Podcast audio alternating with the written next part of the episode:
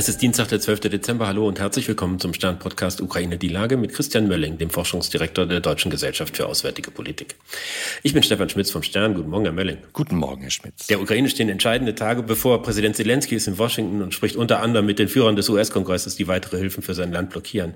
Erwarten Sie da konkrete Ergebnisse? Es macht ja alles gerade wenig Hoffnung, ne? das, das muss man ja sagen. Und selbst wenn es konkrete Ergebnisse gibt, werfen die ja quasi schon den Schatten auf die nächsten Ergebnisse quasi, auf die nächsten Entscheidungen, die getroffen werden müssen, egal auf welcher Seite das so ist. Ne? Also das innenpolitische Spiel, das wir jetzt mehrfach schon thematisiert haben, in den USA kommt dann mit da rein. Biden wird dafür einen, einen, Preis zahlen müssen, wenn der Kongress ihm zustimmt. Das hat der Kongress ja auch klar gemacht, was, was er da erwartet. Also die Republikaner im Kongress haben das klar gemacht. Und es geht ja nicht nur um das Geld, das sie freisetzen, sondern es geht ja auch darum, dass er damit im Grunde genommen sich selber zu einer noch größeren Zielscheibe im, äh, im beginnenden Wahlkampf machen wird, wenn er diese Entscheidung trifft alle anderen Varianten, dass er das um den Kongress drumherum spielt. Äh, wir beide haben vor der Aufnahme darüber gesprochen. Wir wissen nicht, was möglich ist wird wahrscheinlich nur Kleckerkram sein, wird sozusagen doppelt schlimm dann für Biden, weil er sich im Grunde genommen vorwerfen lassen muss, dass er nicht nur die Ukraine unterstützt, sondern es auch noch um den Kongress drumherum gemacht hat. Das werden die Republikaner ausschlachten. Und die Frage ist, ist es Biden das wert, ähm, letztendlich damit auch die Aussichten für eine langfristige Unterstützung der Ukraine noch stärker abzusenken? Oder sagt er, ja, sorry, it's now or never?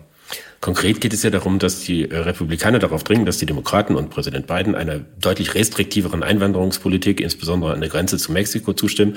Das wollen die Demokraten eigentlich nicht oder jedenfalls nicht in dieser Form. Sollte denn Biden sich nach Ihrer Einschätzung auf einen solchen Deal einlassen? Ich weiß es nicht. Also ich finde es total schwierig. Es ist ja immer sozusagen eher so, ein, so eine Art, so, so ein Geschäft zu Lasten Dritter. Also wenn, wenn jetzt die Europäer sagen, ja, das muss er machen, dann tun wir ja so, als wäre uns die Innenpolitik und auch die, die innenpolitischen Realitäten der USA nicht bewusst oder aber man könnte das klein halten. Wir sehen ja nicht nur in Deutschland, sondern in vielen anderen europäischen Ländern, dass diese Innenpolitik, die Außenpolitik oder auch die Sicherheitspolitik immer wieder ähm, übertrumpft ähm, und bedeutungsvoller ist.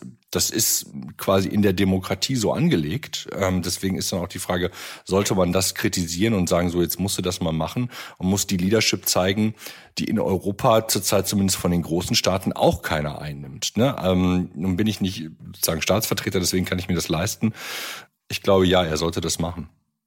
Ich lege mich jetzt mal fest, ich glaube, er sollte es machen. Man kann ja auch fast vermuten, er muss es machen, weil er hat ja bislang hat er immer dem äh, Zelensky seine seine Treue versichert und die andauernde Unterstützung.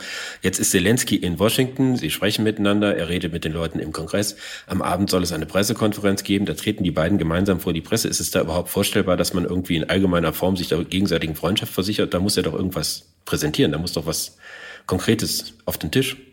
Ich würde Ihnen recht geben. Äh, das muss eigentlich so sein, weil wir es aus der Vergangenheit so kennen. Und man natürlich glauben wird, dass, dass der Zelensky vorher mit den beiden telefoniert hat und gesagt hat, lohnt sich das überhaupt oder erleide ich da quasi vor laufenden Kameras Schiffbruch und ähm, verdopple damit eigentlich den Schaden für mein Land. Von daher würde ich auch sagen, ja, dürfen wir eigentlich davon ausgehen, dass, dass irgendwas passieren wird, dass irgendein Kompromiss vorher noch geben wird, der es möglich macht, dass weitere Zahlungen an die Ukraine gegeben werden, auch wenn es vielleicht nicht die ganzen 60 Milliarden sind. Ähm, wie das technisch funktioniert in den USA, weiß ich nicht. Möglicherweise reden wir hier gerade über, über heiße Luft. Aber klar ist, ähm, was dann danach kommt, das ist, glaube ich, dann umso dramatischer. Und, das muss man ja auch sehen, ist noch so ein Nebeneffekt, der gar kein Nebeneffekt ist. Olaf Scholz hat ja am Wochenende auf dem Parteitag gesagt oder angedeutet schon mal, ne, es könnte sein, dass, dass wir da einspringen müssen. Dann werden sich die Europäer wieder hinlegen und so, ja, ist ja nochmal gut gegangen. Ähm, ne? Und wir tun so, als ob das sozusagen eine infinite Unterstützung ist. Nee, das ist, das ist komplett finit. Irgendwann ist da Schluss ähm, mit, mit lustig. Und wir haben immer noch nicht uns in irgendeiner Art und Weise in Bewegung versetzt, auch nur ansatzweise die Ukraine unterstützen zu können.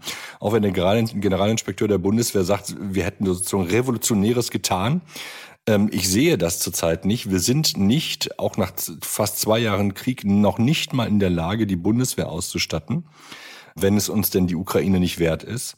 Das Einzige, was wir tun, ist, wir, wir reden dann nur. Wir haben noch, es scheint so, als ob wir noch einen weiteren Tag ausharren dürfen, ähm, ohne dass wir die harten Fragen beantworten müssen und nicht akzeptieren, dass dieses Ausharren alleine Konsequenzen hat. Und das ist äh, sozusagen der, ne, man, man kann ja quasi das, das Ende, ähm, das Ende quasi nahe kommen sehen. Es ist wirklich äh, erstaunlich. Würden Sie so weit gehen, dass es ein Faktor in der amerikanischen Entscheidung ist, dass man den Druck auf die Europäer aufrechterhalten möchte? Ja, könnte man so sehen. Ich glaube, so strategisch haben sich die Amerikaner nicht gezeigt. Ich glaube, dann hätten sie sehr viel früher auch die Europäer quasi als Wahlkampfunterstützer eingebunden. Also haben wir in der Vergangenheit schon mal drüber gesprochen, dass natürlich die Europäer Biden auch unterstützen könnten, wenn sie viel mehr von der Last übernehmen würden.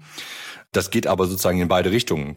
Washington hätte natürlich auch sagen können, pass mal auf, wir machen hier mal einen Deal, ihr fahrt das höher und, und wir können dafür ein bisschen zurücktreten, können aber garantieren, oder die Wahrscheinlichkeit steigt, garantieren kann das ja niemand, die Wahrscheinlichkeit steigt, dass die USA weiterhin ähm, veritable Unterstützung für die Ukraine leisten können. Ansonsten wird der Druck einfach hier bei uns zu hoch und ihr müsst dann sowieso einspringen. Aber ich habe den Eindruck, dass diese eigentlich gar nicht so schweren Überlegungen zurzeit nicht funktionieren, sondern da, da wird sozusagen die, die, äh, die, das Durchwursteln wird sozusagen zur Kür der Politik in allen Bereichen erhoben und dann heißt es, ja, Politik ist halt reaktiv, das müsst ihr halt verstehen. Wir können erst handeln, wenn der Wagen, ja, wenn der Karren wieder im Dreck ist oder der äh, vor die Wand gefahren ist.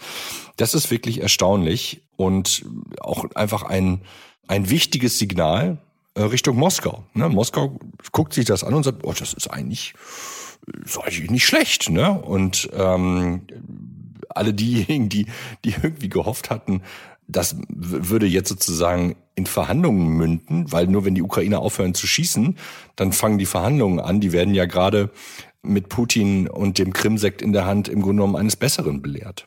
Bevor der Zelensky nach Washington gefahren ist, war er in Buenos Aires bei der Einführung des neuen rechtspopulistischen Präsidenten Milay.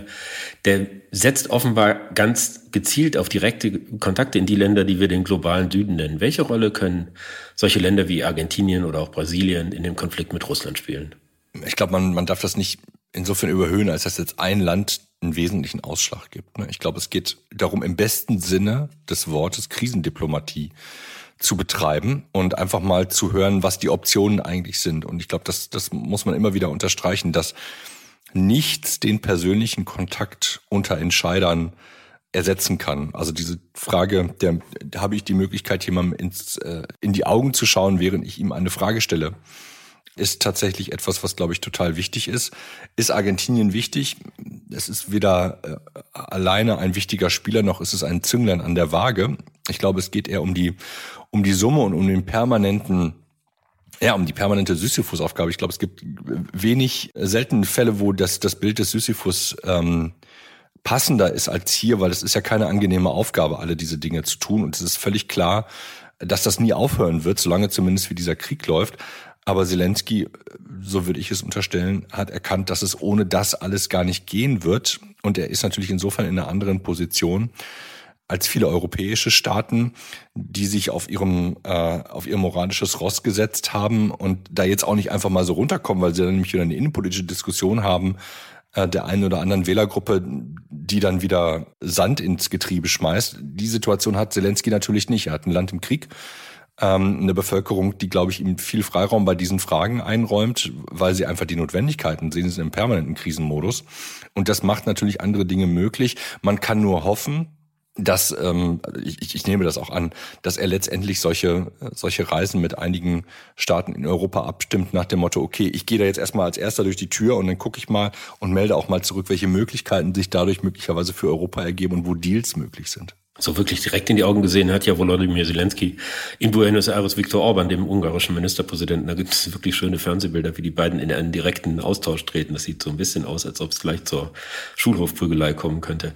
Der Orban blockiert ja so ziemlich alle Fortschritte im Verhältnis der EU zur Ukraine. Jetzt ist in, ab übermorgen ist EU-Gipfel in Brüssel. Wird er sich dabei mit dieser Blockadehaltung durchsetzen? Das weiß ich nicht.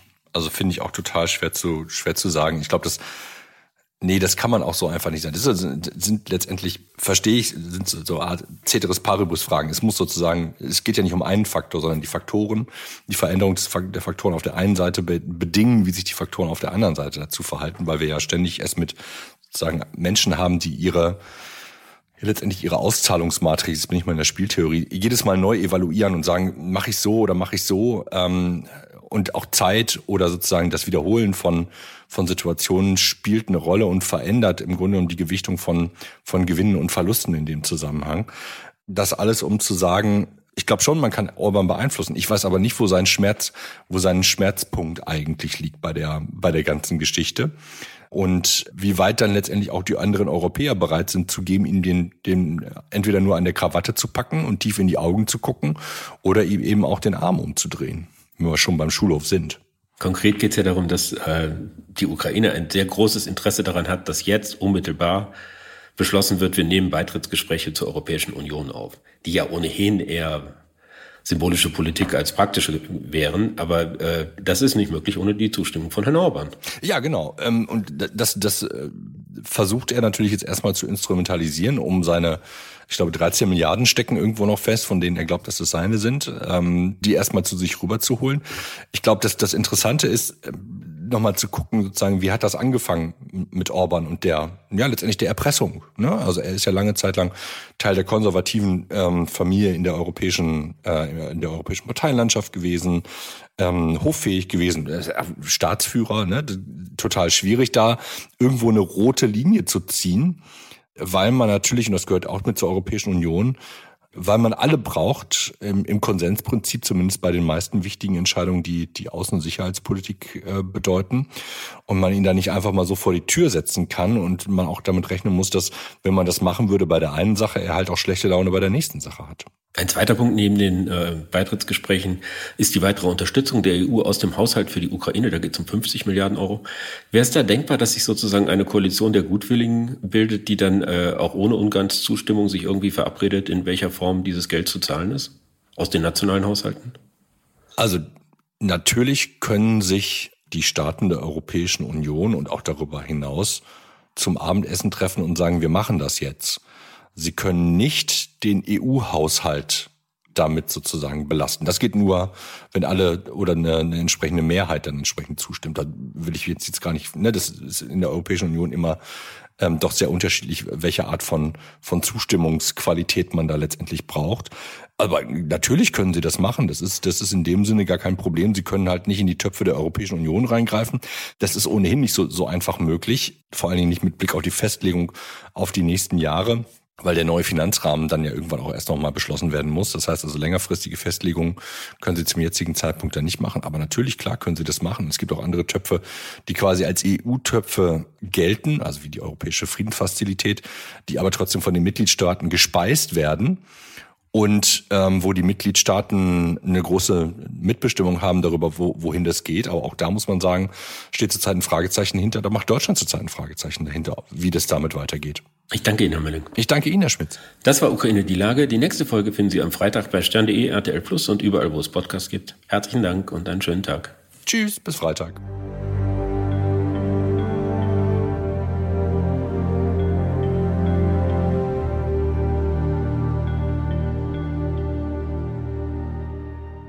Dieser Podcast ist eine Produktion der Audio Alliance.